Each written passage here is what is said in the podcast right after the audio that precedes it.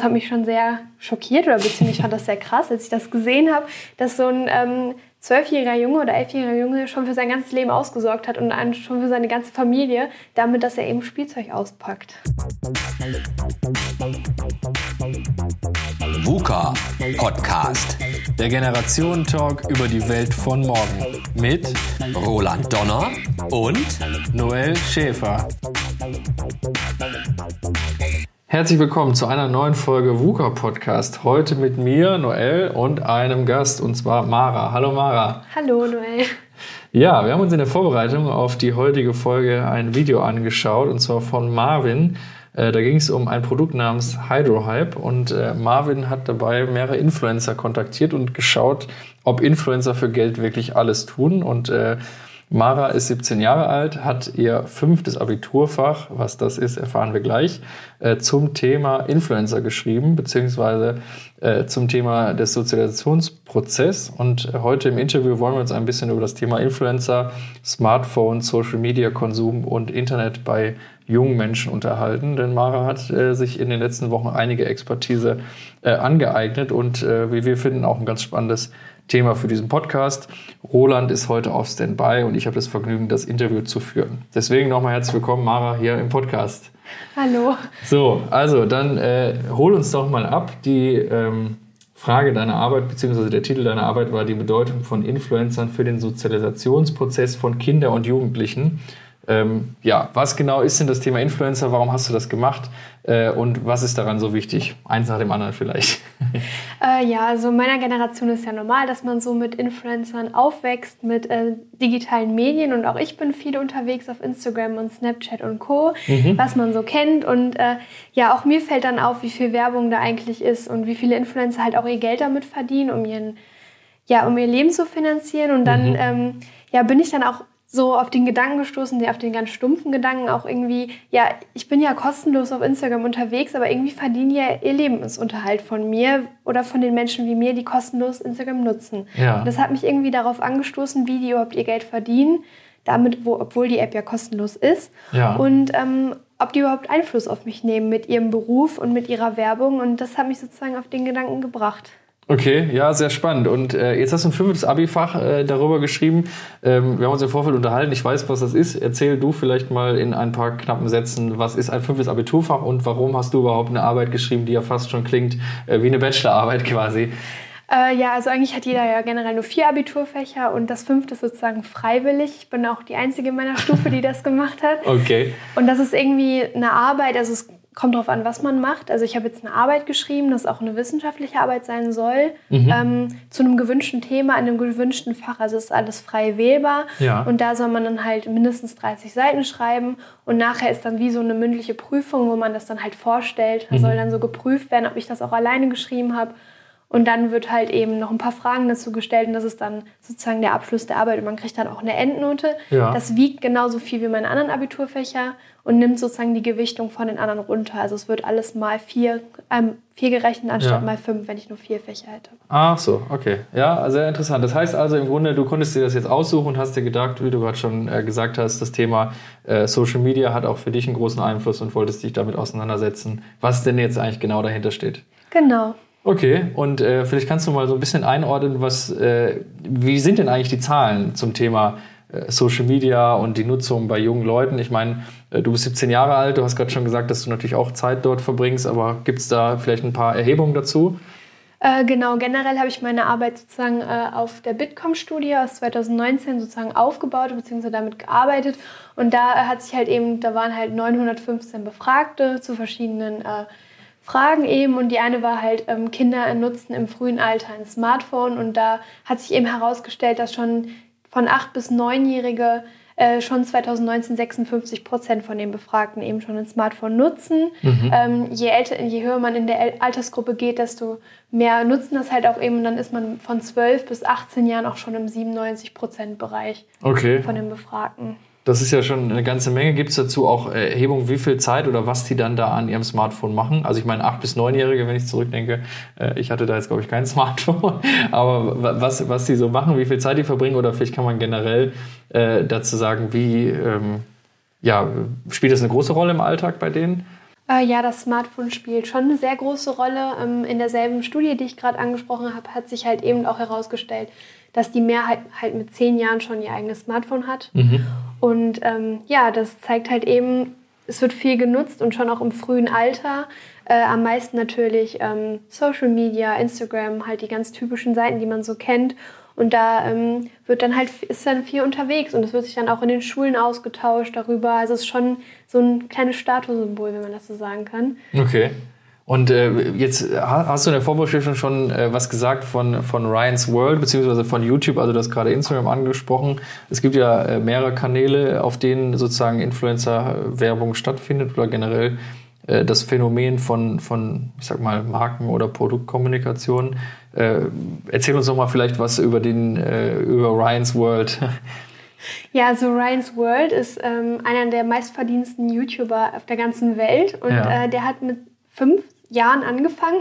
Da haben die Eltern angefangen, den zu filmen, wie der Spielzeug auspackt. Okay. Und äh, damit haben die Millionen im Jahr verdient und mittlerweile ist der, glaube ich, zehn oder elf Jahre und äh, ist immer noch an der Spitze vom Verdienst her, äh, wenn man auf sich YouTube schaut. Und ja, ich fand das schon sehr, also es hat mich schon sehr schockiert oder beziehungsweise ich fand das sehr krass, als ich das gesehen habe, dass so ein ähm, zwölfjähriger Junge oder elfjähriger Junge schon für sein ganzes Leben ausgesorgt hat und schon für seine ganze Familie, damit, dass er eben Spielzeug auspackt. ja, ich finde es also schon sehr schräg, vor allem, dass der Junge schon im Internet stattfindet und äh, sich das dann wahrscheinlich auch andere in dem Alter anschauen.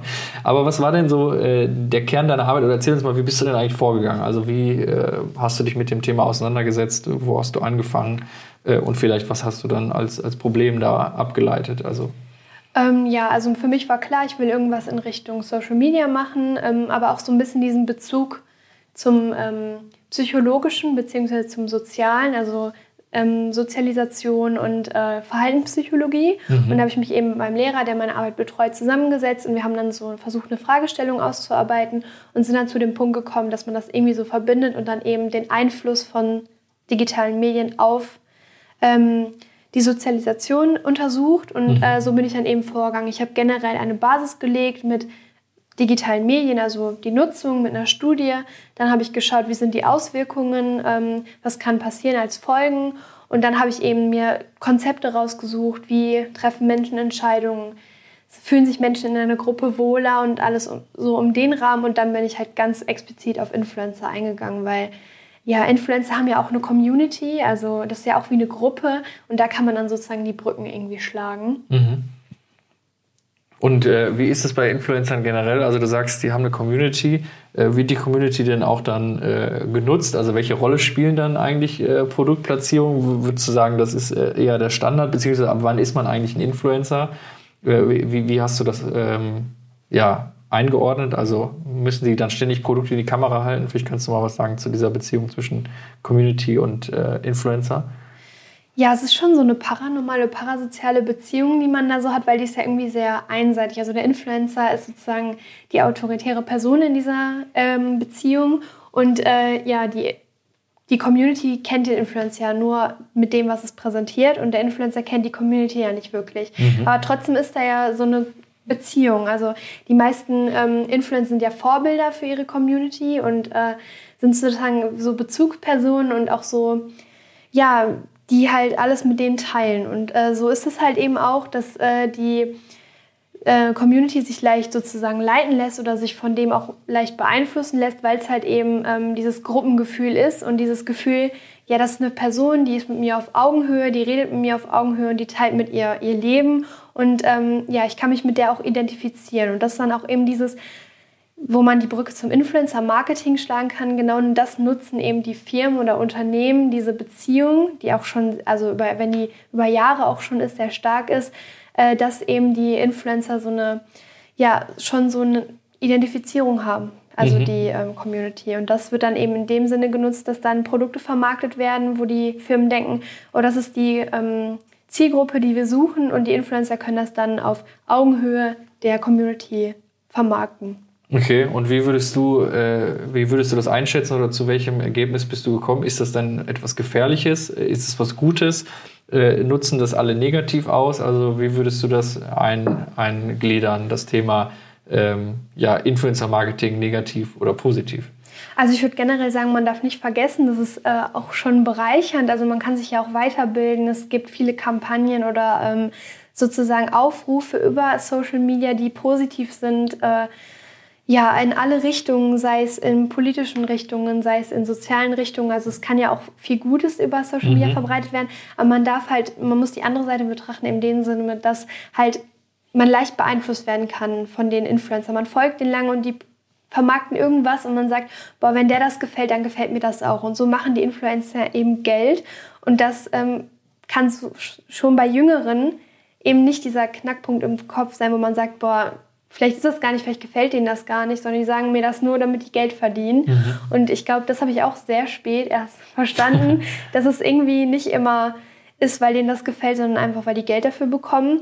Und genau, also ich würde schon sagen, dass bei jüngeren äh, Nutzern das Risiko viel höher ist, da einfach beeinflusst zu werden, auch in der Meinung vielleicht, wenn die irgendwelche Meinungen vertreten, die vielleicht nicht immer so vertretbar sind überall und dann sagen die auch, das ist meine Meinung, weil ich mich eben damit identifizieren kann vielleicht. Ja, okay, sehr spannend. Gab es denn für dich einen, äh, einen Moment, wo du sagst, okay, ich bin da jetzt irgendwie drauf reingefallen und dann ab dann habe ich, hab ich das erst hinterfragt?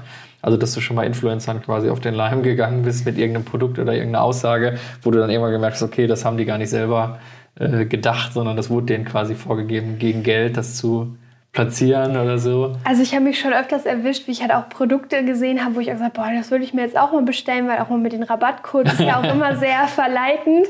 Äh, ich muss sagen, ich glaube, ich habe bestimmt schon mal irgendwas bestellt, was ich dann da mal gesehen habe. Aber ich bin schon früh so auf diesen Punkt gekommen, dass ich das in jeder Story sieht man dann und meistens auch direkt dasselbe Thema, haben mhm. dann ganz viele Influencer und irgendwie ich weiß nicht, dann kommt einem schon so dieser Moment, wo man denkt, hm, alle finden das jetzt auf einmal super toll und äh, vermarkten das mit einem Rabattcode. Und ja, ich bin sowieso nicht so ein Mensch, der dann direkt das bestellt. Ja. Äh, ich bin ja auch noch relativ jung und dann muss man auch schauen, vielleicht vermarkten die auch Dinge, die sehr teuer sind. Ja. Deshalb, aber ja, man muss immer, man erwischt sich manchmal schon selber, wenn man sagt, hm, das sieht voll toll aus, die vermarkten das so super, vielleicht hole ich mir das ja auch mal. Und wie würdest du das einschätzen, äh, oder vielleicht hast du da auch in deiner Arbeit drüber äh, geschrieben, ähm, bei welcher Altersklasse wird es denn quasi besonders gefährlich? Also du bist jetzt 17, aber ich meine, Influencer werben ja für Menschen sicherlich von ganz jung bis mittelalt oder vielleicht sogar noch äh, viel älter. Wer fällt da am ehesten drauf rein oder wen sollte man eigentlich schützen? Also würdest du sagen, dass, dass dein Umfeld oder deine äh, ähm, ja, gleichaltrige Leute, dass die das auch erkennen? Oder an wen richtet sich primär eigentlich die, ähm, die Kritik an deiner Arbeit oder dieses passt mal auf, was da passiert? Was würdest du sagen, wer braucht das am ehesten? Ich würde schon sagen, vielleicht noch ein bisschen jüngere unter mir, also jetzt ähm, so 17, 18, könnte schon so diesen Erkenntnis bekommen. Ja. Ist, glaube ich, auch äh, öfters so, wie ich das so in meinem Freundeskreis mitbekomme. Aber ich glaube schon so darunter, wenn wir so in Richtung 12, 13 gehen, wo das alles noch so neu ist, also wenn es neu ist ja. äh, und alles so interessant ist. Mm, ich habe auch in meiner Arbeit herausgestellt, also hat auch ein, ähm, eine Studie bewiesen, dass ähm, Kinder, die jünger sind, viel anfälliger für Einflüsse sind, also für neue Einflüsse und mhm. für ähm, sozusagen diese Meinungsänderungen. Und äh, da zeigt sich halt, dass eben je mehr Lebenserfahrung man hat und je mehr Erfahrung man halt in seinem Leben sammelt, desto weniger ist man halt für so direkte äh, Meinungsänderungen ähm, angreifbar, weil man eben viel erlebt hat und viel mehr abwägen kann und in seinem Kopf auch viel mehr Kriterien hat, wonach man Dinge aussucht oder entscheidet. Und das ist halt, je jünger man ist, desto weniger hat man eben diese, ja, diese Kriterien, wonach man eben entscheidet. Mhm. Das beißt sich jetzt wahrscheinlich so ein bisschen mit dem, was du vorhin äh, gesagt hast, dass wenn man denjenigen so als Vorbild oder als Freund oder den Influencer irgendwie als, als verlässlichen Partner sieht, äh, dass man dann äh, wahrscheinlich trotzdem noch ein bisschen mehr dem vertraut, oder? Ja, genau. Ich habe auch über Gruppenbildung geschrieben und über Autoritätspersonen in der Gruppe. Und da ist halt bewiesen, dass wenn man ähm, eine Person als sehr vertrauenswürdig erachtet und als sehr ähm, sozusagen einem sehr nahe, dass man der eher Dinge abkauft, also beziehungsweise wahrnimmt von der und äh, sich auch beeinflussen lässt, als wenn es jetzt eine wildfremde Person ist. Da gab's, wurde so ein Beispiel im Buch genannt, dass man wenn jetzt irgendwie so eine ganz nette Omi Werbung macht für ein Produkt oder so, dann kann man sagen, ach, die kann doch nicht lügen. Äh, okay. äh, Habe ich gelesen und das fand ich irgendwie sehr passend, weil ja. wenn man sagt, die meisten Influencer, also die meisten sind ja sehr jung noch und da sagt man, ach Mensch, die ist noch so jung und die findet das so toll, warum ich will auch so sein und so aussehen und dann kommt halt eben genau diese Urteilsbildung. Mhm. Also was, was mir jetzt dazu gleich einfällt, also äh, Influencer-Werbung ist ja das eine. Jetzt hören wahrscheinlich hier viele zu, die sagen, okay, äh, Influencer-Werbung ist mir jetzt vielleicht unter dem Begriff noch gar nicht so bekannt, aber man kennt ja Werbung generell. Also ich meine, wenn man in, ins Fernsehen schaut, dann treten in den Werbespots ja häufig auch prominente Menschen auf, die einfach für eine Marke werben und man dann denkt, naja gut, wenn jetzt hier äh, der XY für das und das Produkt steht, dann muss das ja irgendwie schon eine Marke sein. Äh, oder wenn man irgendwie in der Zeitung oder irgendwo an der Werbeanzeige einen bekannten Schauspieler sieht oder so, dann hat das ja auch automatisch äh, damit Vertrauen. Das heißt ja im Umkehrschluss, dass im Grunde dieses Phänomen von Werbung verknüpft mit Personen einfach nur in die digitale Welt übertragen worden ist mit Influencern. Würdest du das auch so, äh, würdest du dem zustimmen? Ja, würde ich schon zustimmen, weil es ja eigentlich perfekt. Man kennt von dem Influencer die Zielgruppe. Ja. Also die haben, werben ja mit irgendwas. Es gibt ja eher die Influencer, die so mit Sport zu tun haben. Dann mhm. gibt es die Influencer, die mit Klamotten zu tun haben. Und wenn die Unternehmen dann sehen, ja, die steht für Lifestyle mit Klamotten und macht da so viel Werbung für unser Produkt. Wenn die das vermarktet, genau die junge Zielgruppe, 17-, 18-Jährige, die sozusagen der Person folgen, das ist doch genau unsere Zielgruppe, dann schlagen wir sozusagen zwei Fliegen mit einer Klappe. Mhm. Und ähm, ja, das passt dann halt eben perfekt da drauf. Wenn eh eine Person ist, die viel damit wirbt, dann äh, passt das Produkt eben perfekt da rein und ja, da hat die, das Unternehmen und sozusagen der Influencer eine Win-Win-Situation. Ja, okay, das kann ich absolut nachvollziehen. Jetzt stelle ich mir gerade nur die Frage, wenn man, äh, also man wächst auf und wird irgendwie so erzogen, dass man Werbung immer sehr schnell einstufen kann. Also wenn ich Radio höre, dann wird gesagt, jetzt kommt die Werbung. Wenn ich im Fernsehen, im Fernsehen irgendwas schaue, dann weiß ich, jetzt kommen Werbespots. Wenn ich äh, eine Zeitung lese, dann steht quasi in dem Bereich, wo die Werbung stattfindet, steht Werbung oben drüber. Äh, also ich weiß quasi immer, okay, wenn jetzt im Fernsehwerbespot äh, XY etwas über ein Produkt sagt, dann ist das gerade Werbung und ihr kriegt wahrscheinlich Geld dafür. Jetzt hast du ja in deiner Arbeit äh, auch dich ein bisschen damit beschäftigt, naja, die haben zwar alle ihre Community, ähm, aber man weiß jetzt nicht unbedingt, dass es gerade Werbung ist. Vielleicht kannst du das Thema äh, mal so ein bisschen erläutern, weil ich glaube, äh, diejenigen, die gerade zuhören, äh, fragen sich sicherlich auch, naja, wie, wie wird denn Werbung eigentlich ähm, in Social Media oder im Internet dargestellt, in dem Moment, wo ich es nicht sehe oder nicht mitbekomme. Also, weil wir kennen das ja alle, ich meine, jeder, der bei Instagram oder Facebook ist, der scrollt halt durch seinen Feed, also durch seinen Newsfeed, sieht verschiedene Beiträge, aber weiß im Zweifel das gar nicht. Also äh, genau, und zwar ja, schaut man aufs Rechtliche, dann ist da ein sehr großes Spannungsfeld, was aktuell herrscht. Und zwar die eigentlichen rechtlichen Grund Grundlagen wurden nicht explizit für Social Media gemacht. Ja. Äh, das ist auch eben das Problem, weil dieses rund um Social Media ist ja so relativ neu noch und so schnell gewachsen in die Höhe, dass wir so eine weite Reichweite haben, dass vorher noch nicht so festgemacht wurde. Und da ist halt unklar, was muss jetzt als Werbung gekennzeichnet werden. Das ist irgendwie, jeder macht so, wie er gerade meint und wie er es aus den rechtlichen Grundlagen entnehmen kann. Und das ist halt sehr schwammig, wenn man das so sagen kann. Mhm. Da ist auch gerade ein neuer Gesetzesentwurf gemacht werden. Das ist ganz groß in den Medien gewesen als, neuer, als neues Influencer-Gesetz. Aber das ist bis heute auch immer noch nicht veröffentlicht worden oder beziehungsweise rechtlich abgesegnet worden. Mhm. Und das ist halt immer noch dieses, keiner weiß genau und macht so, wie er meint. Da sind noch viele Anklagen gewesen, wo dann einer gesagt hat, ja, das hätte man als Werbung kennzeichnen müssen. Da sagt die eine aber, ja, ich habe kein Geld dafür bekommen. Ja. Und dann ist da ein großes Hin und Her auch immer noch. Okay, also das klingt für mich nach einem riesen Spannungsfeld, wenn ich überlege, ich weiß nicht, äh, auch hier wieder, wer gerade zuhört, erinnert sich sicherlich auch an die ersten Berührungspunkte äh, mit Social Media. Äh, viele kennen wahrscheinlich MySpace, Google Plus, SchülerVZ, StudiVZ, diese ersten sozialen Netzwerke und mit der Zeit eben Facebook. Ich habe mich, glaube ich, 2009 angemeldet. Ähm, da war das Thema Werbung noch überhaupt kein Thema, sondern es wurde einfach gemacht. Jetzt hast du gesagt, da gibt es ein Spannungsfeld.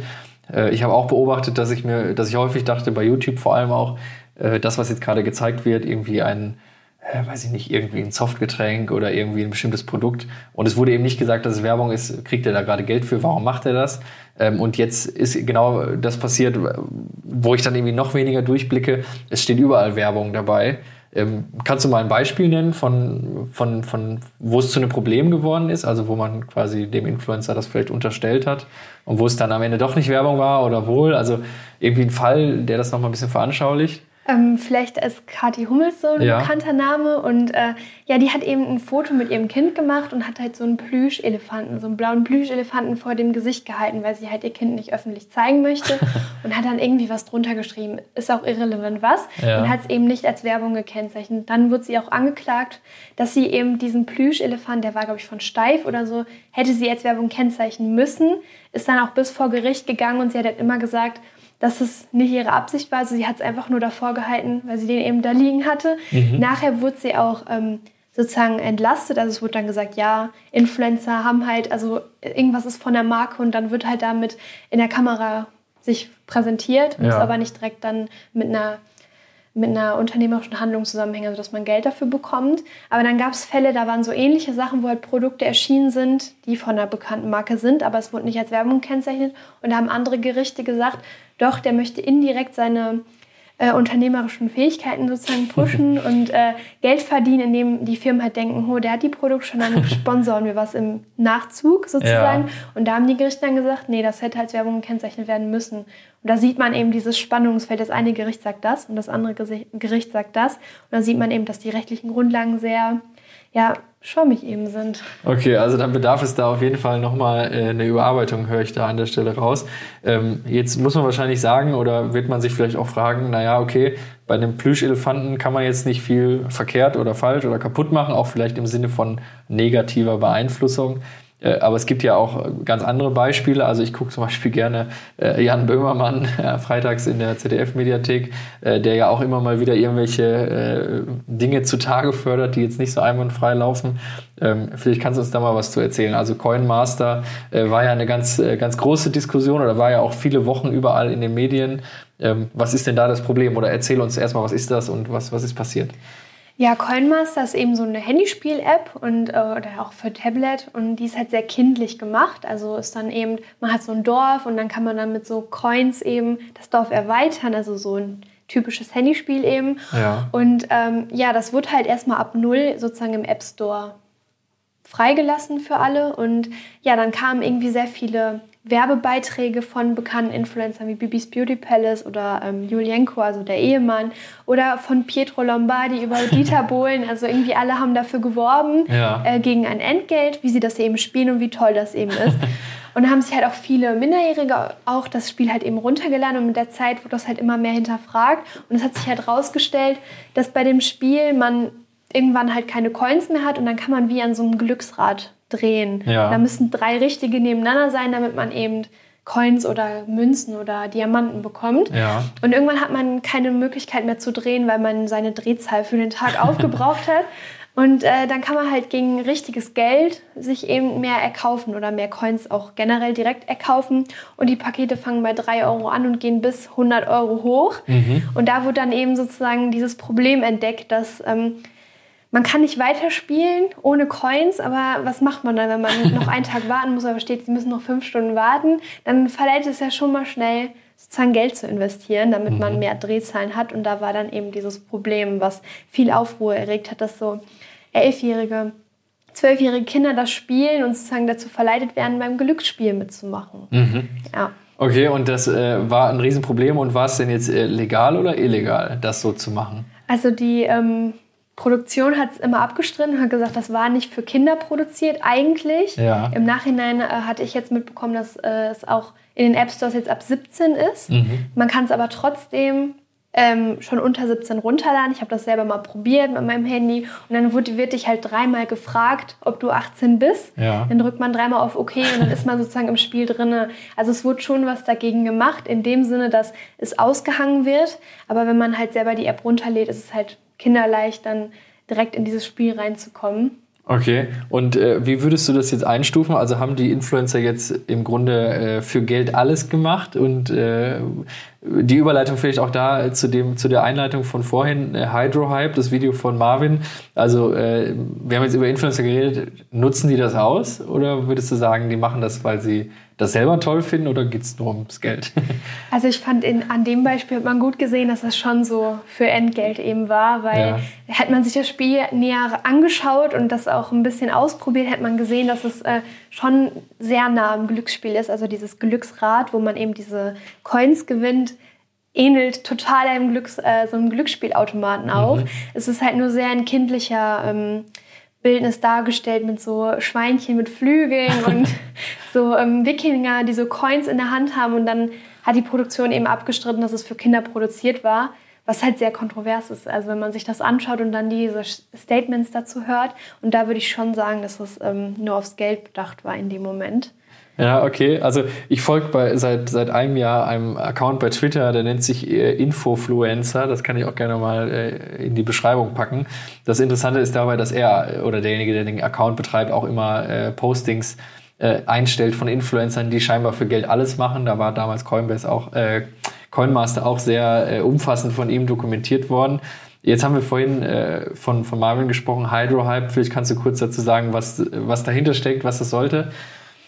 Ja, ähm, der YouTuber Marvin hat eben sozusagen eine Scheinfirma entwickelt, die Hydrohype heißt und äh, hat sozusagen so eine Gesichtslotion ja, auf den Markt gebracht, hat auch eine Internetseite gemacht, hat sogar ähm, eine Firma, die das dann für ihn vermarktet, äh, erfunden und auch alles so dingfest gemacht, dass es eigentlich nicht durchschaubar ist. Das hat er auch über ein Jahr dann versucht, so äh, groß zu machen, hat Posts gemacht und am Ende war es halt eine Creme ähm, wo auch auf der Rückseite in Inhaltsstoffen stehen halt die richtigen Inhaltsstoffe drin. Dann steht noch irgendwie Uran oder Asbest drauf. Also eigentlich sehr offensichtlich, wenn man sich genauer damit beschäftigt.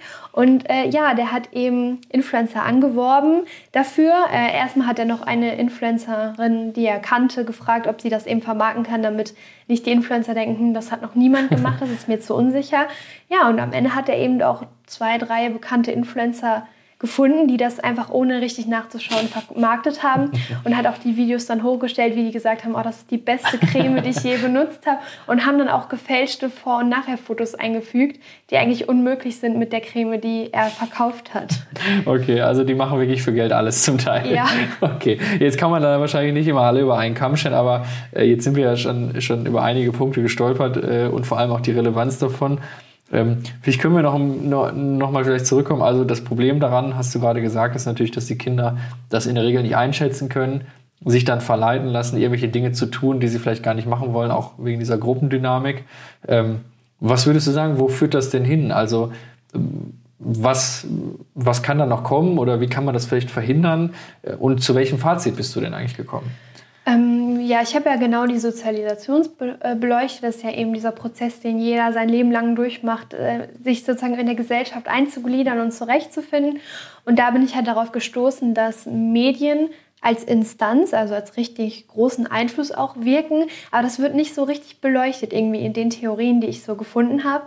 Und da hat sich dann auch herausgestellt, dass es eben noch viel zu neu ist, um diesen Auswirkungen so richtig fassen zu können oder ähm, sozusagen aufschreiben zu können. Und äh, ja, da bin ich so ein bisschen zu dem Fazit gekommen, dass es halt noch relativ neu ist. Man weiß noch nicht genau, wie wird das aussehen und sein. Was ich aber so gefunden habe, ist, dass sich auf jeden Fall dieses Alter nach vorne verschieben wird, wann Kinder in ersten Kontakt kommen mit digitalen Medien oder mit Social Media. Und das ist halt dann eben auch dieser Einfluss auf die Sozialisation, wo man vielleicht in einem Alter, in einem Grundschulalter als wichtigsten Instanzen die Eltern hat und das Schul Haus kommen dann jetzt schon wieder die Medien dazu, die eigentlich erst so in der weiterführenden Schule früher mhm. eine Rolle gespielt haben. Aber das verschiebt sich so ein bisschen und somit dann auch diese soziale Entwicklung. Wenn das vielleicht ein bisschen zu intensiv wird, könnte man schon von vielleicht so ein bisschen Isolation sprechen oder Realitätsverlust, wenn man ganz drastisch denkt. Aber so in die Richtung kann sich das eben entwickeln, wenn dieser Konsum nicht bewusst stattfindet, auch durch die Eltern vielleicht so ein bisschen. Mhm. Ähm, was ich mir auch vorstellen kann, ist eben, dass dieses Influencer-Sein schon sehr, sehr früh anfängt, vielleicht sogar im Kindergarten, wenn man das mal ähm, so ansieht, wenn man guckt, der reichste oder der vermögendste YouTuber, beziehungsweise der am meisten verdient, ist ein zwölfjähriger Junge, der mit sechs Jahren angefangen hat. Ja. Dann weiß man so ungefähr, wo das hingeht.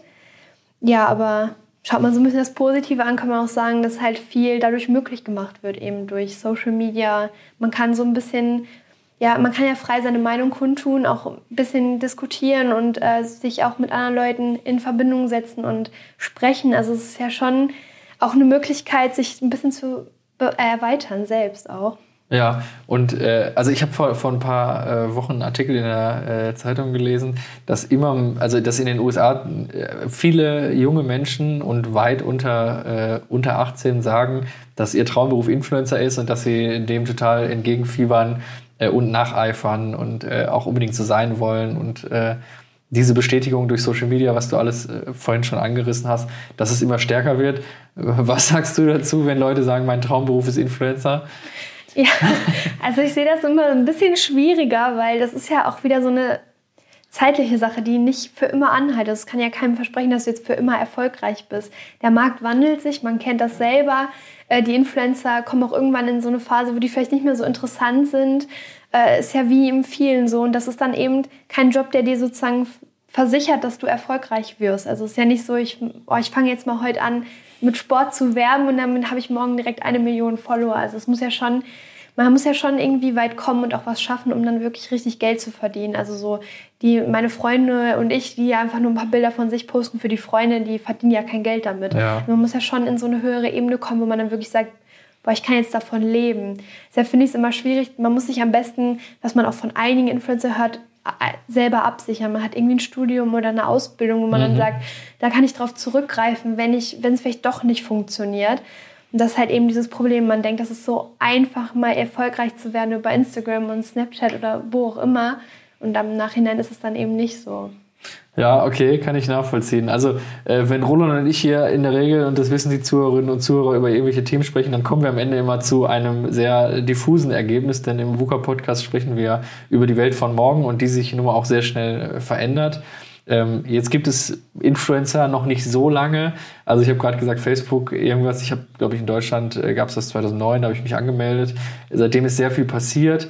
Äh, wenn ich mich erinnere, bei YouTube, der größte Kanal damals, die Auszeiter vor über zehn Jahren, äh, die hatten irgendwie 100.000 Abonnenten und äh, da waren in YouTube Deutschland 50.000 Aufrufe, waren super viel.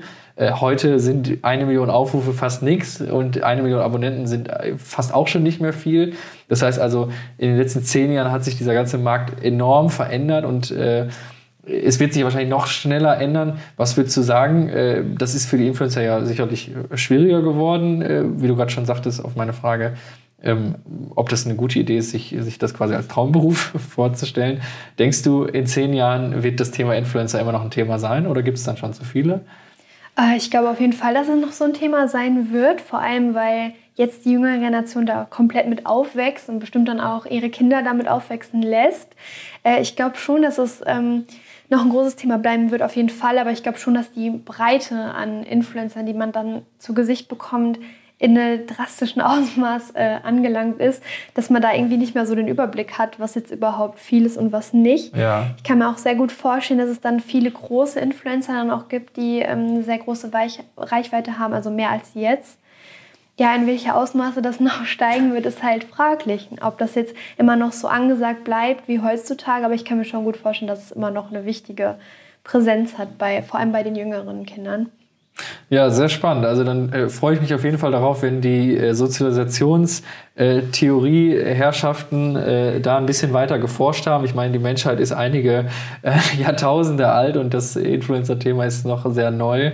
Äh, insoweit kann man wahrscheinlich jetzt auch heute noch gar nicht so genau die Auswirkungen davon betrachten. Vielleicht sollten wir in 30 Jahren nochmal einen Podcast machen und dann äh, zurückschauen, was da los ist. Ja, fand ich äh, sehr spannend. Ich finde, es ist auch ein sehr, äh, sehr spannendes Thema und ich hoffe, dass die Zuhörerinnen und Zuhörer heute mal ein bisschen was Neues mitnehmen konnten, vor allem auch die Sicht auf dieses Thema, was vielleicht auch bei vielen gar nicht so präsent im Alltag ist, aber auch mit dem Hinweis mal zu schauen, was machen eigentlich die Kinder, die Enkel, äh, die Bekannten und so äh, am Handy und was, was erleben die da. Ja, in dem Sinne, vielen Dank fürs Interview und die vielen Informationen und äh, ja, alles Gute für die Zukunft und dann äh, in den letzten Zügen deines Abiturs. Vielen Dank. Ciao. Tschüss. VUCA Podcast. Jeden zweiten Montag. Auf iTunes und auf Spotify. Und wenn ihr nicht so lange warten wollt, dann findet ihr weitere Informationen und Neuigkeiten auf vuca-podcast.de.